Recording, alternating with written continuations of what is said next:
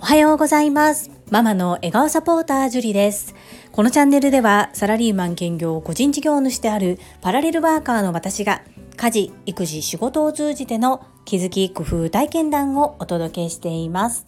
さて、皆様いかがお過ごしでしょうか？本日は最初にお礼をさせてください。昨日2月17日金曜日夜の7時30分からユッキーのときめきラジオのユッキーさんとコラボライブ配信を行いました。遊びに来てくださった皆様そしてアーカイブを聞いてくださった皆様本当にありがとうございました。アーカイブはユッキーのときめきラジオさんの方にあります。対談を主に行いましたのでコメントの返信がほぼできずだったのですがいただいたコメントは動画を収録させていただきましたので終了後にゆっくりと読ませていただきました。皆様楽しそうにとってもコメント欄が盛り上がっておりました。応援くださり本当にありがとうございます。初めてのご自身で主催のライブ配信ということでしたがユッキーさんもとっても喜んでくださって大成功。ということで1周年というこの記念すべきライブ配信にファシリテーション役として参加させていただけたこと心より感謝申し上げます。ゆっきーさん、そしてライブ配信にご参加くださった皆様、アーカイブを聞いてくださった皆様、本当にありがとうございました。本日はゆっきーさんありがとうということで昨晩行いましたライブ配信について語ってみたいと思います。最後までお付き合いよろしくお願いいたします。ゆきーさんと私はこちらスタンド FM で出会いました。共通項は発達障害。我が家の小学校3年生の次男は発達障害グレーゾーンの子です。私は幾度となく育児をしていく中で一人で泣いた経験っていうのがあります。そんな中、初めてこちらスタンド FM で音声配信を始めようと思った時に決めたことがあります。それは自分と同じような立場のお父さん、お母さんを勇気づけられる存在になりたいということです。かといって自分に専門知識があるわけでもなくどのようにこれを伝えて発信してそして同じような立場の方に心寄り添える立場になれるのだろうかそういうふうに思いながらも何もせずにはいられないそんな感じでした。専門家でもない私単なる子育てを通じて次男が発達障害グレーゾーンである経験者である私そして親である私がどのようにしたらそういった方と出会えてどのように寄り添えるのか。発達障害と一言に言っても皆さん症状はそれぞれ違います。そんな手探り状態の中始めたスタンド FM の配信を行うにあたり私が決めたことが2つあります。1つ目毎日継続配信を行う。2つ目必ず数回に1回は発達障害のことに触れる。この2つをずっとずっと守り続けています。最初の頃はだいたい一つの配信にかける時間は5分から10分で今のように音声にてコメント返信を行っておりませんでした。一つ目の継続に対しては初めてのことでもありなかなか習慣化するまで苦しい思いをしてそれでもなんとか続けてこれたっていうのは最初は絶対に無理と諦めていた夢を実現したいということがあったからです。そして2つ目の必ず数回に1回は発達障害のことに触れて配信をする。ですがこちらについても正直私は当事者であり感じたこと思いなどを伝えることができるのですが聞き手がどのように受け取るかっていうところはずっと不安でした。ですが今回ユッキーさんとユッキーさんの1周年コラボ記念ライブを配信することができたのも私が発達障害について配信をしていたことハッシュタグに発達障害、発達障害グレーゾーンというふうに入れていたことで見つけていただくことができました。どうしよう、やってもいいのかな？やっぱりこれってどうなんだろうって思うこと皆様も生きていく中でぶつかると思います。今まで私はそういったことを自分の心の内に秘めて生きてきたなというふうに思います。ですがスタンド FM で発信を行うと決めた時にそこも出していこうと自分には気づけなかった気持ちなんですけれどもそこを決意して行っていたなっていうことを今になって気づくことができています。そしてそのおかげさまでつながったご縁で今回ユッキーさんと共にコラボライブ配信を行うことができました。ユッキーさんは配信前の打ち合わせの中でご自身の中で日常を語りたいというふうにおっしゃっていたのですがその日常というのはユッキーさんにとっては日常のごくごく当たり前の些細なことなんですけれどもその事柄を行っていない外から見た私からするといろいろと普段なかなか聞かないようなお話だったり経験できないようなことだったりします。なので自分の当たり前は他人の当たり前ではないということでいろいろと思ったことを発信してみることも大切だなというふうに感じました。もちろんそれでうまくいく場合もあればそれで失敗をする場合もあると思います。ですがその失敗を失敗として捉えるのではなくいい経験ができた。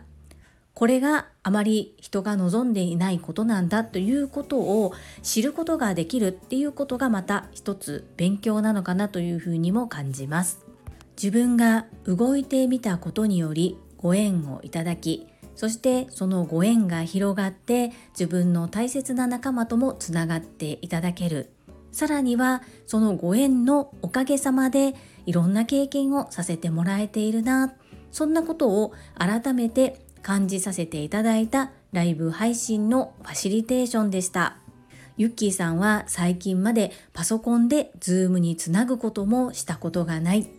今回私とライブ配信で Zoom でつなぐのでおそらく2回目3回目ぐらいだったと思います。そんな中なかなか操作も慣れない。そして目があまり良くないということで見えにくい中本当に一生懸命トライされている姿を見て本当に感激しました。ゆきーさん初めてのコラボライブ配信の相手に私を選んでくださりありがとうございます。素敵な時間を過ごせたこと心より感謝申し上げます。今後ともどうぞよろしくお願い申し上げます。最後までお聴きくださりありがとうございました。それでは本日もいただいたコメントを読ませていただきます。第537回議題職場チョコのあり方コメント返信にお寄せいただいたメッセージです。インタビュアー、うなみいくよ元局アナウンサーさんからです。私も前の会社でこれいつもどうなんだろうと思いながらやっていましたが全員分は全員分で賛同してくれる女性社員で500円程度集めて若い人がドーンと大きなものを一つ買ってきてくれました。部のテーブルに置いておくって感じです。本当にお世話になっている方には個別に買ってきましたね。もう義理チョコっていう文化でもないですよね。確かに私世代より上の人はもらって嬉しいみたいですが本音はどうかしら？お返しは奥様が買ってきてくださってましたよ。うなみいくよさんメッセージありがとうございます。本当に今回この配信をさせていただいたことで皆様いろんな経験をされてるんだなということを聞かせていただいて本当に参考になっています。これで物の消費量が増えて経済が回るという意味ではプラス効果なのかもしれませんが本当にいろいろな思い考え方がありますよね。うなみいくよさんの経験談もお話しくださりありがとうございます。続きまして石垣島のまみさんからです。樹里さんこんばんは。石まみです。私はやりたい人はやれば派かな。やりたい人がいる以上それを禁止にするのもどうかと思います。そしてみんなでお金を出し合ってやるのはなんか違うかなってやりたくない人が絶対いるだろうから。要はその場の雰囲気が変にならないことが一番大切。渡した人が優しいとか渡さない人が冷たいではなくて個人の考え方はそれぞれなんだから渡す人も渡さない人もどっちも正解だと私は思います。マミピーメッセージありがとうございます。ここが日本人が難しいところかなと思いながら読ませていただきました。渡した人が優しいとか渡さない人が冷たいではなくて個人の考え方はそれぞれなんだから渡す人も渡さない人もどっちも正解だと私は思います。というところですね。ここの考え方っていうのがどうしても周りに合わせたいという気持ちが強い日本人なかなか難しい部分特に組織の中ではあるのかな。そんな風に感じながら読ませていただきました。マミピの考え聞かせていただきありがとうございます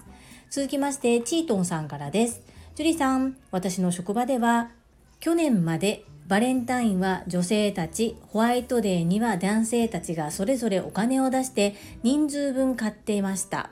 今年からバレンタインのみにし、全員が一定金額以内でチョコを買い、阿弥陀で交換するようにしてみました。コロナ禍でコミュニケーションが入っている中、ちょっとしたイベントになり盛り上がりましたよ。ちなみにクリスマスもやりました。チートンさん、メッセージありがとうございます。こうならねばならぬあげなくてはならないとかではなくこういうイベントごとにしてしまってみんなで楽しむっていうのも一つですよね。いや面白いですね。チートンさん、素敵な共有ありがとうございます。そしてクリスマスもされたんですね。こういった、そうです。やはりコミュニケーションが減っている中で、ちょっとしたイベント的なものがあると、なんとなく和みますよね。わあ、素敵な共有ありがとうございます。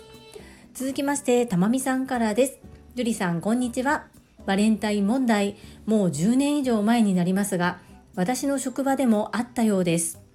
当時は女性社員みんなでお金を出し合って男性社員全員にチョコをプレゼントしていたそうです。女性社員の人数が10人程度、男性社員は100人ぐらいいました。女性社員は1人1万円近く負担していたそうで、しかも買い物や小分けにする作業は全て総務の女性が一人で取りまとめられていたとか入社して聞いた時は驚きました。幸い私が入社する前に女性社員からの訴えによってこの文化はなくなったそうですがどこの会社でも似たようなことがあるのですね。割と大ごとになったそうで私が入社してからは逆にバレンタインをしたくてもやりづらいという変な風潮がありました。一人がすると他の女性社員が気まずくなるというものです。女性らしいなぁと思いましたが気まずい思いをさせる必要もないので私も控えておりました最近では若い方も増えそんな歴史を知らない方が増えたので皆さん思い思いにされているようですゆりさんの職場も早く自由なバレンタインになると良いですね。たまみさん、お話共有くださりありがとうございます。これびっくりですね。1人1万円近く負担して、しかも作業は総務の女性が1人で取りまとめられていたっていうねや。っぱりこんな感じで行っている会社もあるんですね。たまみさん、お話を聞かせてくださりありがとうございます。このバレンタインチョコ問題、意外と私はこんなに盛り上がると思ってなかったんですけれども、皆さんいろんな意見を聞かせてくださってありがとうございます。とっても参考になり、勉強になります。続きまして第538回経験教えるとはコメント返信にお寄せいただいたメッセージです英語学習者と世界をつなぐキューピット英会話講師高橋明さんからですさんおはようございます昨日からのバレンタイン議題面白いですね。今日のトピックのコメントじゃないんかい。私もちょっと考えてみたのですが職場でバレンタインチョコを渡した方が業績が良いのか悪いのかみたいなデータがあると面白いなと思いました。業績が上がるバレンタインのやり方とかあると面白いなぁみたいな。高尾さんのコメントを聞いてそういえば CA の高校では時々友達や好きな人に飴を買って気持ちを伝えるイベントがあったり US の学校では先生に感謝を伝えるウィークとかがあるというのも聞きました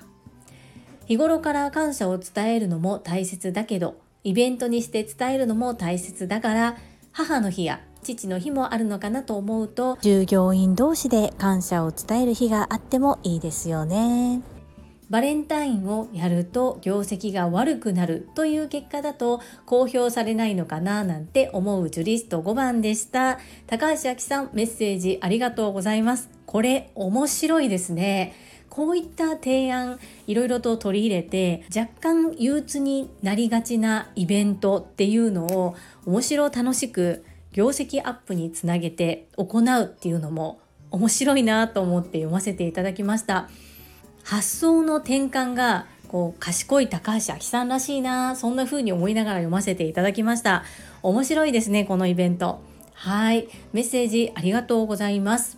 続きまして福田秀夫さんからです。会員番号17福田秀夫です。10人十色とはよく言ったものでそれぞれ個性がありますよね。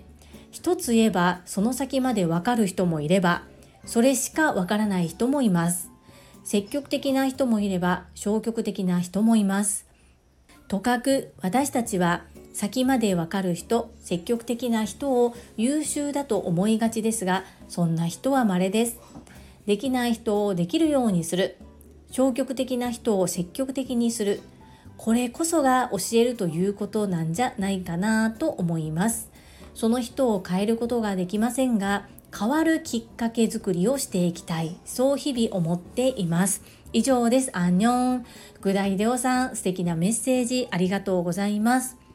子育てをする前、少し前までの私は、自分の感覚が当たり前というか自分の感じていることが普通っていうふうに思ってしまっているところがあったなって今思い返せば思います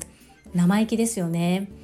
で子供を産んで特に小学校3年生の次男りんちゃんを産んで発達障害グレーゾーンな子っていうことでいろいろなことがいわゆる同じ学年の子に比べるとできない。っていうことに直面した時にやっぱりこうできないなりに伝え方とか対応の仕方を変えていかにできるように育てていくかっていうところに目を向け出してからいろんな方に何かを教える時の私自身の教え方っていうのが変わっていったなというふうに思います。なので自分が分かっているからそこを分かって当たり前自分がこんな感じの教えられ方教わり方をしたからその教わり方通りに教えれば必ずわかるはずという考え方が子育てをしたことでなくなりましたで今はどちらかというと相手に合わせて教えることが少しはできているのかなというふうに感じています。まだまだですけどね。福田秀夫さん、いつもいつも素敵なメッセージありがとうございます。アンニョン。最後に高尾さんからです。今日も褒め褒めポイントを見つけました。毎日褒め褒め100本ノック37相手に合わせて教え方を変えるここは私苦手なのでとっても尊敬です。ついついたくさん教えたくなってしまう。できているか気になって口を出してしまうんです。樹里さんはじっくり待ててますよね。これって結構難しいんですよ。やっぱり樹里さんは指導的立場に向いていると思います。ハート。高尾さん、メッセージありがとうございます。本当に私も数年前まで高尾さんと全く同じだったんです。ついついたくさん教えたくなってしまってできているかが気になって口を出してしまう相手が失敗したり迷ったりすることをさせずに先に手が出たり先に口が出てしまうんですよね。それじゃ成長しないなっていうふうに子育てを通じて感じることができました。なのでそれを今職場のまあ、教育って言ったらおこがましいですけれども職場で引き継ぎ作業を行う時に取り入れています。そして一番気をつけていることはどんなに忙しくても質問してくださった時はしっかりと相手の目を見ておへそごと相手の方を向いてしっかりうなずきながら話を聞く。これを大切にしています。それによってわからないことをあ樹里さん今忙しそうだから聞けないや、適当にやってしまおうっていう風になるのを防げているかなという風に思います。できるだけ自分で考えて動けるように持っていきたいんですけれども最初はやはり右も左もわからないその状態で私はあまり口出しをせずに渡しているので渡してやってみてわからないことは聞いてほしいというふうに思っていてそうやって聞いたり自分でわからないことに気づけることの方が成長につながるなって今は思っています。ですがリスクもあります。なのでそのリスクの部分に対しては上長に承認を得ています。事前に。でこういうふうに教えていこうと思います。でそれによってこういう弊害が出てくるかもしれませんがそれでもよろしいでしょうか？というふうに許可をいただいて行っています。今のところそれがプラスに働いていて上司もあまり私のやり方につべこべ言う方ではないのでそのあたりはある程度任せていただいているかなというふうに感じています。その代わりものすごく報告回数を増やしています。これおそらく高尾さんだからお分かりいただけると思うんですが TSL での学びを実践行動に移している状態です。そして結果的にうまく回っています。なのでやっぱり TSL の教えはすごいというふうに実感しております。高尾さんメッセージありがとうございます。はいいただいたメッセージは以上となります。皆様本日もたくさんのいいねやメッセージをいただきまして本当にありがとうございます。とっても嬉しいですし心より感謝申し上げます。ありがとうございます。最後に一つお知らせをさせてください。タレントのエンタメ忍者みやゆうさんの公式 YouTube チャンネルにて私の主催するお料理教室ジェリービーンズキッチンのオンラインレッスンの模様が公開されております。動画は約10分程度で事業紹介、自己紹介もご覧いただける内容となっております。概要欄にリンクを貼らせていただきますので、ぜひご覧くださいませ。これと合わせて先日、100人チャレンジャー in 宝塚という YouTube チャンネルにて42人目ということで私のインタビューをしていただきました。こちらは約7分程度の動画となっております。私がなぜパラレルワーカーという道を歩んでいるのかっていうところがお分かりいただける動画になっていると思います。こちらも合わせて概要欄にリンクを貼らせていただきます。ぜひご覧くださいませ。それではまた明日お会いしましょう。素敵な週末をお過ごしください。ママの笑顔サポーター、ジュリでした。